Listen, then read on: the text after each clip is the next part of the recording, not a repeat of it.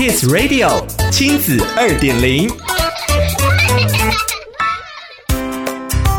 收听亲子二点零单元，我是 JoJo。青少年的忧郁与焦虑已经成为全球关注的议题了。今天的亲子二点零，就让我们来聊聊，为了探究九到十五岁青少年的情绪状况，亲子天下进行了一份万人调查，希望了解他们如何评价自己，也分析网络社交和情绪力的关系，尝试为最不安的数位原生世代找出情绪问题的解方。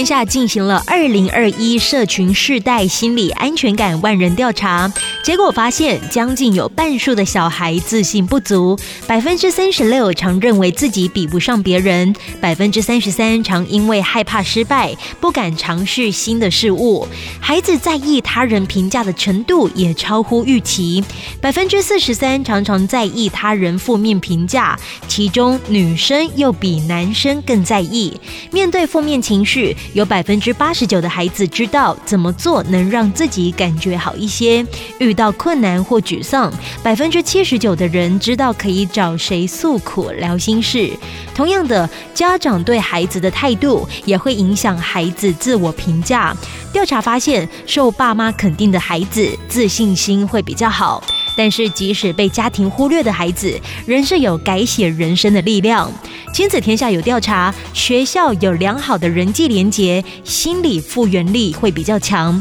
也就是说，孩子如果在学校遇到困难，但是有友善可以帮忙的同学或老师，那么有百分之八十的人可以很快复原。相较于没有友善可帮忙的同学或老师的孩子，遇上挫折能很快复原的比率只有百分之五十。咨商心理师陈志恒分析，如果孩子缺乏一个稳定家庭，学校就会扮演关键的角色。如果学校有个愿意支持、关怀孩子的老师，可以看见孩子的专长，也愿意去接住孩子，那么也许就会扭转孩子的一生。良好的人际连结是孩子情绪问题的解方，不论家庭还是学校，或是其他看不见的角落，期待都有人成为。牢牢接住孩子的那一双手，织成一张网，挽救坠落的生命。